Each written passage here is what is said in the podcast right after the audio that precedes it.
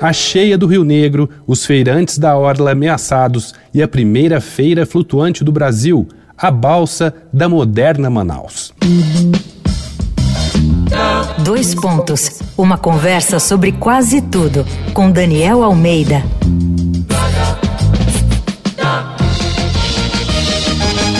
Nessa época do ano, aqui no Sudeste, é sempre de estiagem e baixa dos reservatórios de água da região. Mas no Norte, entre abril e junho, o nível dos rios sobe e às vezes sobe muito. É o caso de Manaus. Os moradores da cidade enfrentam uma das maiores cheias da história do Rio Negro, que chegou a quase 30 metros.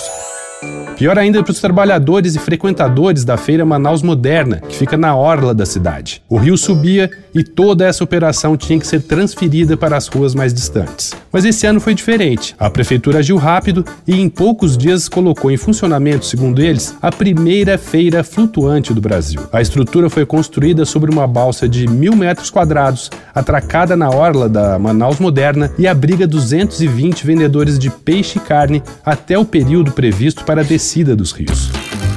A feira é coberta e conta com banheiros químicos, agentes de limpeza, água tratada, energia elétrica e espaço para lanchonetes. Como o centro e a orla estão alagados, o acesso à balsa não parece ser muito simples, mas o que achei mais interessante foi a iniciativa, em vez de brigar com o rio, achar uma solução que acompanhasse a cheia. Vai lá no arroba Danico Illustration e dá uma espiada nas minhas ilustrações inspiradas na série Bendita Água. Eu sou Daniel Almeida, dois pontos. Até a próxima.